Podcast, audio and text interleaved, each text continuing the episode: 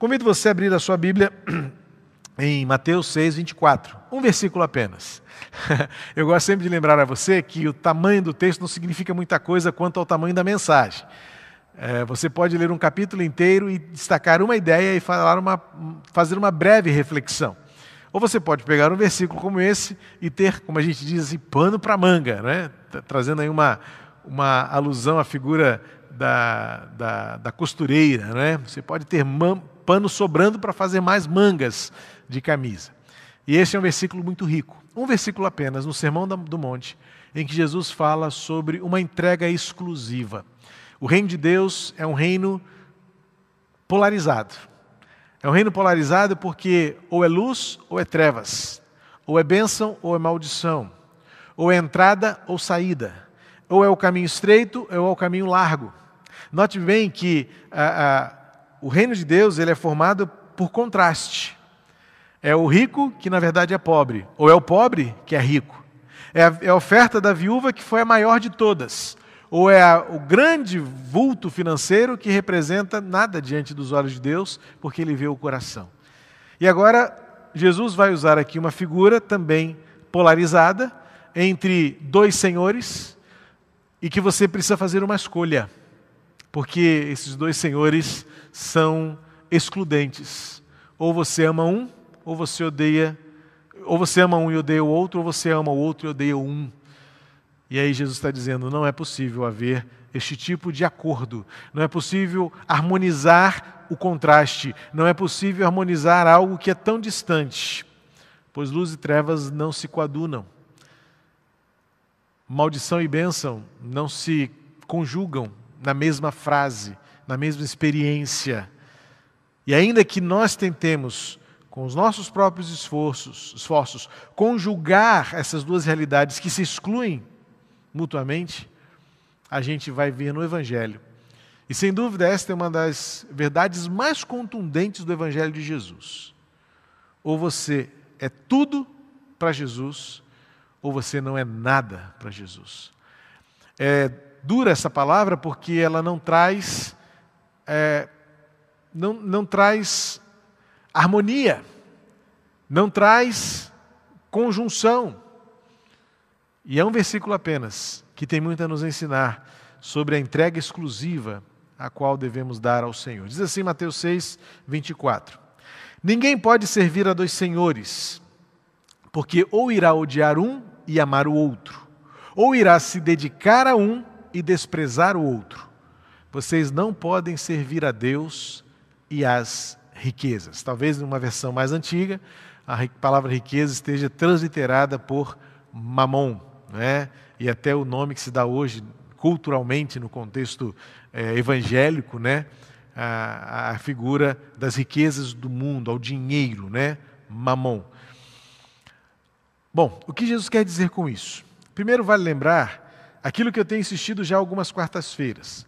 Há algumas quartas-feiras nós terminamos as três disciplinas espirituais, este tripé da religiosidade entre, uh, entre o homem e Deus, a experiência religiosa, piedosa, que eram as esmolas, a oração e o jejum.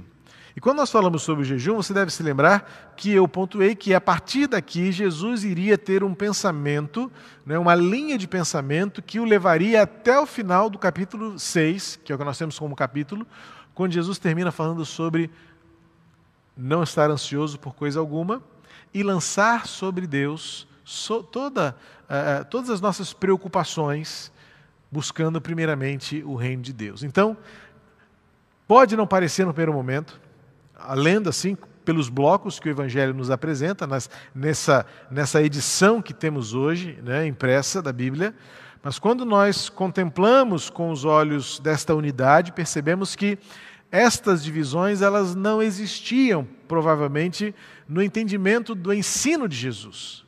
Porque uma coisa está ligada à outra e existe um pensamento coordenado, um pensamento progressivo, um pensamento harmonizado entre aquilo que ele disse lá do jejum, que tem a ver com a entrega, que tem a ver com a sujeição e que tem a ver com a confiança na provisão de Deus, e por isso o jejum deve ser motivado pela confiança, pela suficiência em Deus.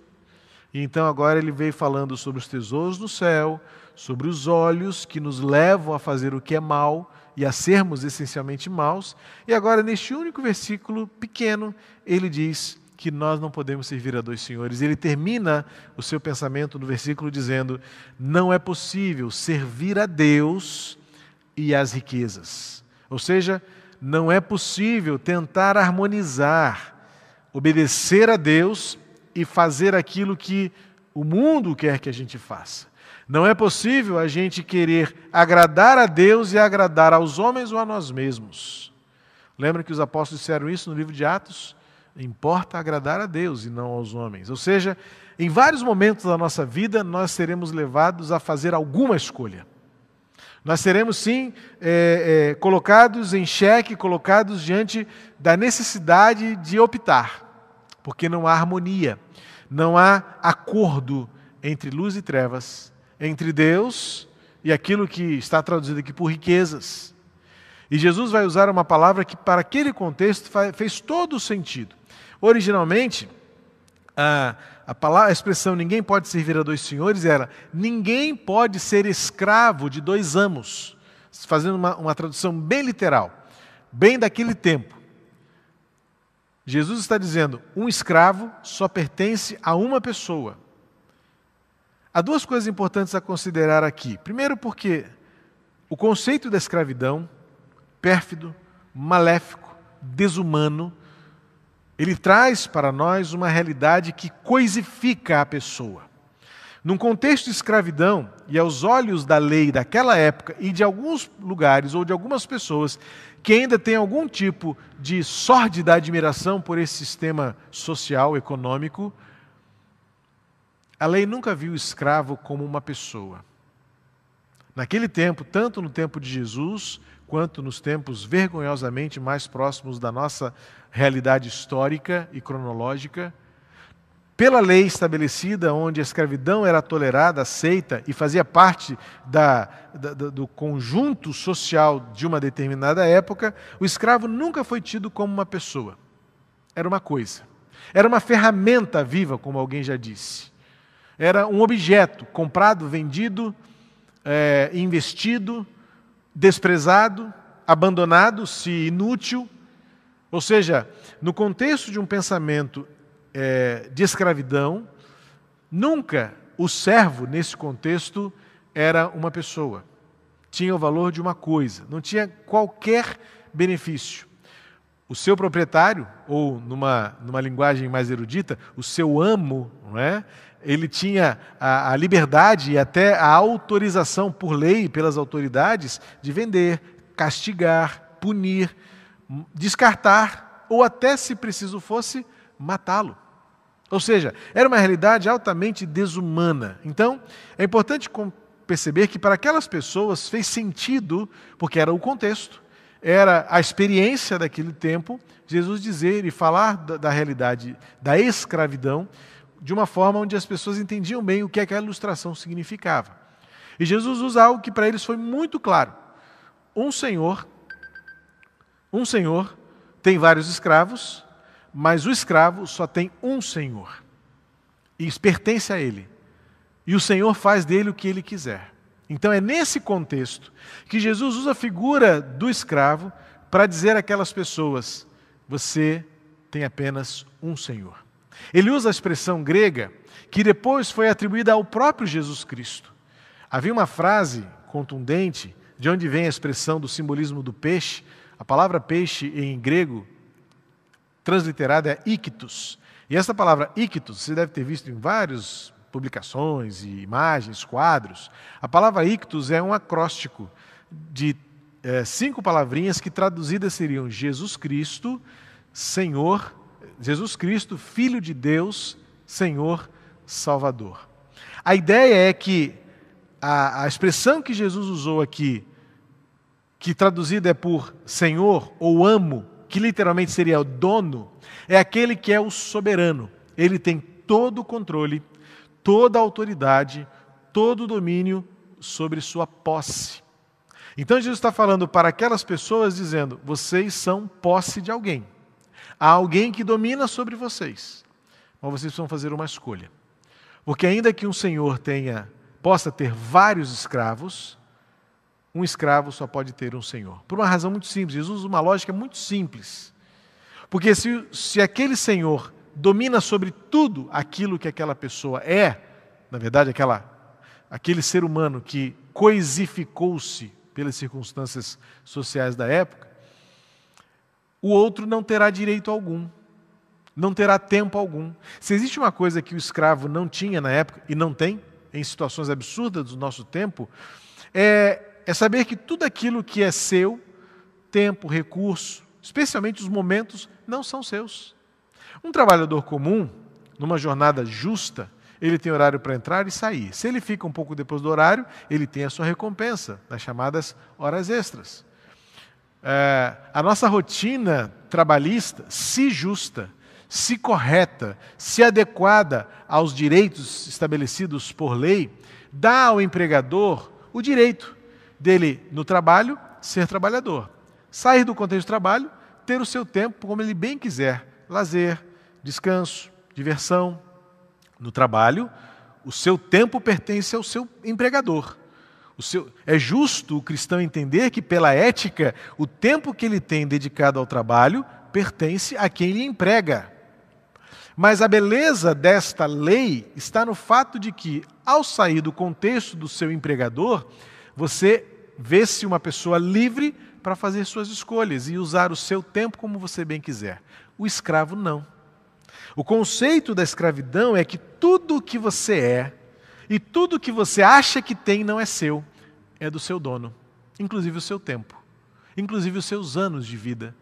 A ponto de, num contexto como esse, desumano, coisificado, o dono tem o direito de açoitar, punir, descartar e, como eu disse há pouco, se necessário for, até matar. Bom, quando nós olhamos para esta relação que Jesus está querendo ilustrar, olhamos para a nossa relação com Deus e entendemos que o verdadeiro servo é aquele que entende que não tem direito algum diante do seu Senhor. Porque para as coisas mínimas e menores do nosso dia, que direito você tem de dizer que o ar que você respira é seu? Que direito você tem de se ufanar de que você chegou até onde você chegou, é o que você é, exclusivamente pelos seus próprios esforços. Se o próprio ar que você respira, o lugar que você transita, o planeta que nós a, a, a, ocupamos e habitamos, não é e não existe por nenhum esforço seu. Então vamos ao conceito fundamental da nossa existência, que é compreender que a vida é um presente de Deus.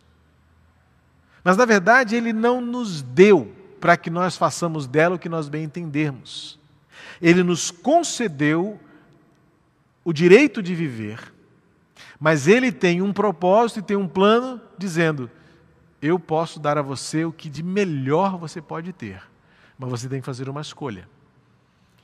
Viva os meus propósitos, desfrute do meu relacionamento comigo, confie na minha vontade porque o escravo nada mais é do que aquele que não pergunta o que eu vou fazer. O servo é aquele que pergunta para o seu senhor: o que o senhor quer que eu faça? Qual é a minha tarefa aqui? Esse, esta relação que Jesus usa dos dois senhores, dos dois amos ou dos dois proprietários de escravos, e que na época soou muito claramente para eles, mas como não é um contexto muito atual, nós precisamos trocar isso em miúdos para você entender que o que Jesus quis dizer é: assim como um servo não tem direito porque não possui nada, assim também nós não temos direito algum, a não ser dizer para o Senhor: o que o Senhor quer, o que o Senhor queres que eu faça.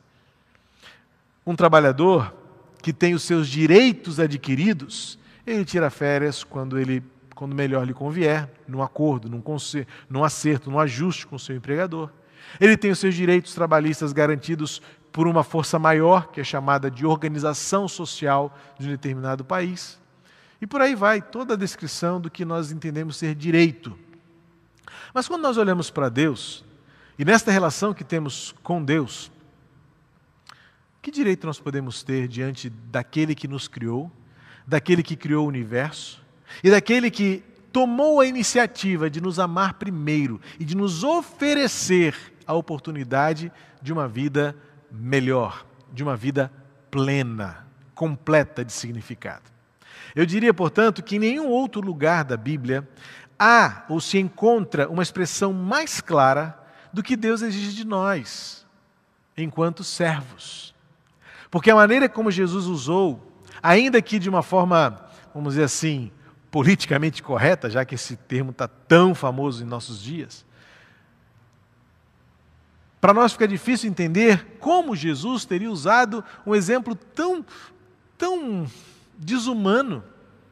Mas é porque para aquelas pessoas, como deveria fazer também para nós todo sentido, aquelas pessoas sabem que um escravo não tem direito a nada, porque ele reconhece que ele pertence ao seu Senhor, ao seu dono. Então Jesus olha e diz: na vida espiritual, o sentido do existir, o senso de propósito é você também entender que há um Deus que te comprou, que tem você por propriedade. Mas, diferentemente de um Senhor comum, Ele fará de tudo para que a sua vida seja a melhor, para que você conheça aqui ainda a glória, a, o propósito, a alegria verdadeira, o sentido pleno de existir e fazer com que cada um dos seus dias vividos valha a pena. E aí é onde entra a grande diferença e onde se limita a referência que Jesus faz de escravos e senhores. Porque Deus, como Senhor do universo, Ele nos tem como propriedade, fomos comprados por um preço incalculável, que foi a morte do seu próprio filho na cruz, para que eu e você olhemos para a nossa vida e digamos: em Deus, cada momento, cada minuto, cada experiência, por mais difícil que seja, cada passagem da minha vida, cada dia, cada momento, vale a pena, pois eu sei por que eu vivo, eu sei para quem eu vivo porque Ele é amor. Então, é esse redimensionamento da vida, é esta reprogramação da nossa compreensão do que é viver e existir, é que dá sentido a servir, a obedecer, a adorar ao Senhor. Então, Jesus usa aqui a, a, a concepção das riquezas, não apenas pelo dinheiro em si, porque o dinheiro não é pecado. O apóstolo Paulo, quando escreveu a Timóteo, advertiu severamente em 1 Timóteo 6, cuidado, porque o amor ao dinheiro é a raiz de todos os males.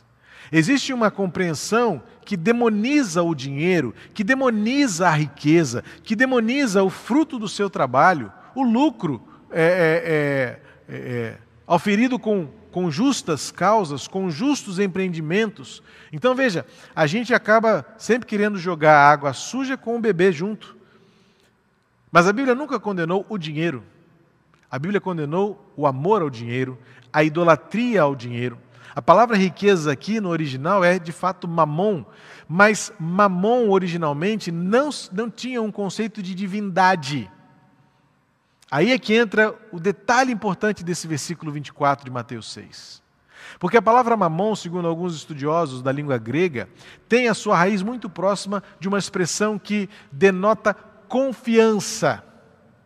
Então o que Jesus está dizendo, literalmente, é: vocês colocam a sua confiança nas coisas deste mundo, nas ofertas deste mundo, no orgulho deste mundo, na prosperidade deste mundo, nos prazeres deste mundo, na vida em si mesma entre nascer, viver e morrer, ou vocês colocam esta entrega no Deus que criou todas as coisas, inclusive o mundo que vocês vivem.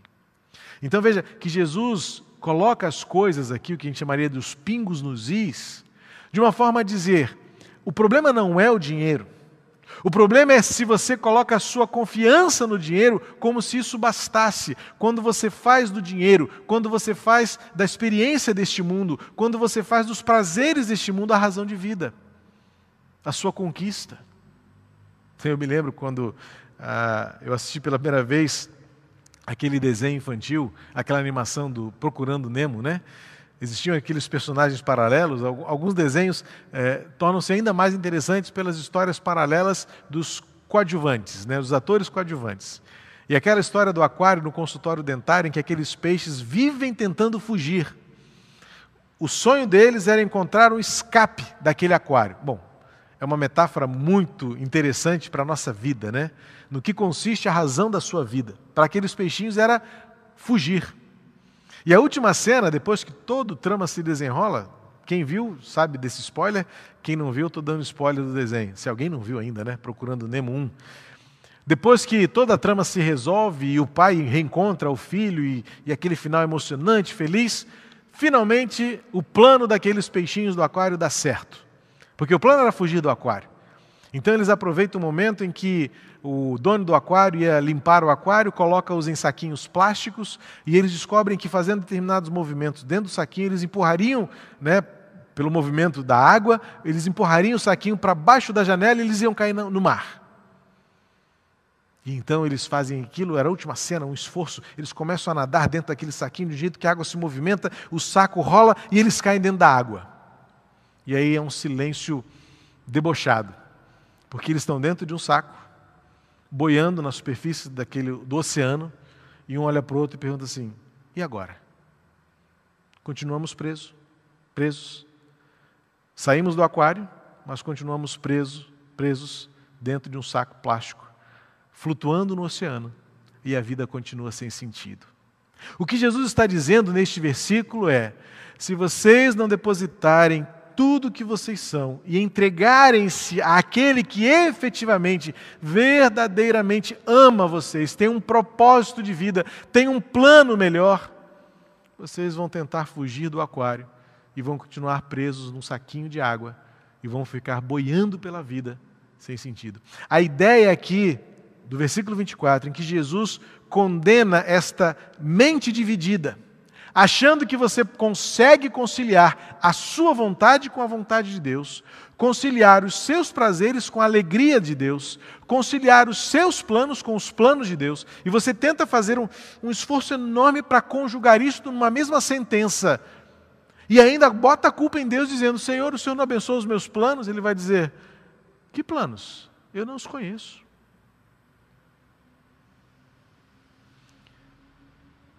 Alguém já disse, me fugiu a mente agora.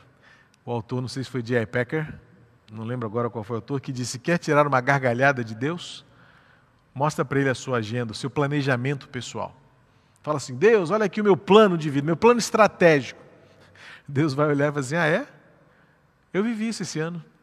Nós já vivemos isso, você viveu isso esse ano. A gente começou 2020 animado, seria um ano fantástico, virada, 2020. Que ano que ano, publicitariamente falando, fantástico, 2020. Quantas coisas iam acontecer neste ano?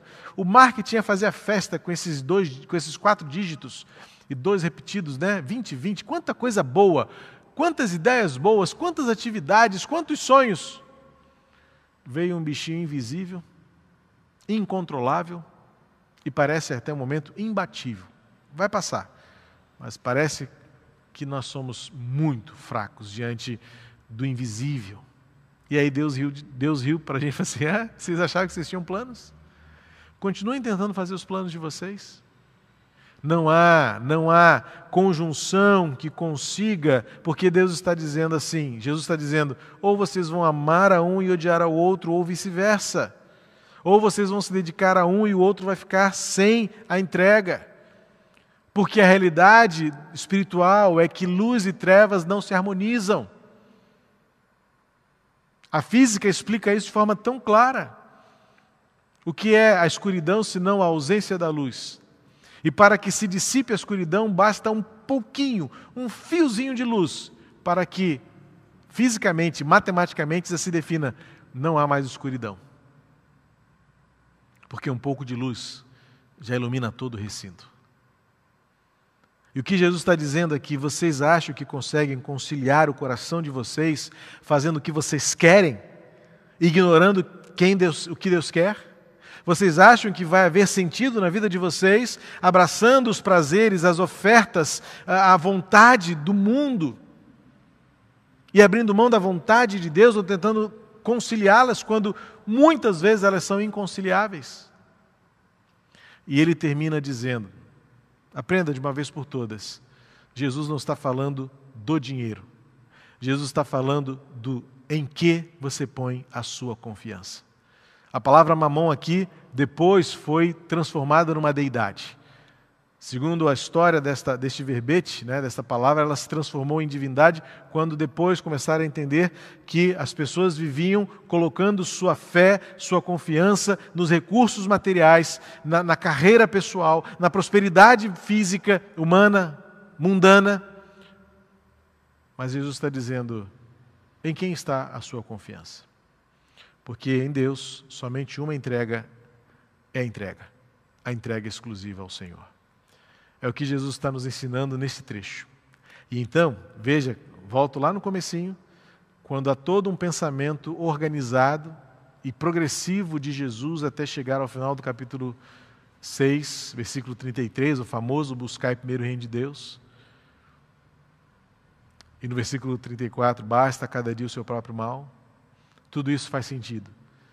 Se hoje você olha para esse texto e entende, ou o meu coração pertence exclusivamente a Deus, ou a minha vida é propriedade exclusiva do Pai de amor, e eu não luto nem reluto em prevalecer a minha vontade, em prevalecer os meus prazeres, em prevalecer o meu senso de felicidade, em prevalecer os meus planos de plenitude, e eu me entrego.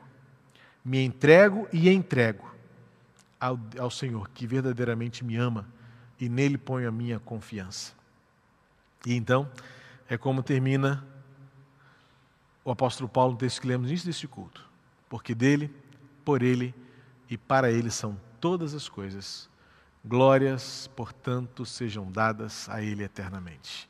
Este é o senso de propriedade exclusiva quando nós olhamos para a nossa vida e não queremos dividi-la com nada, com ninguém, a não ser dizer: Senhor, eu sou todo teu.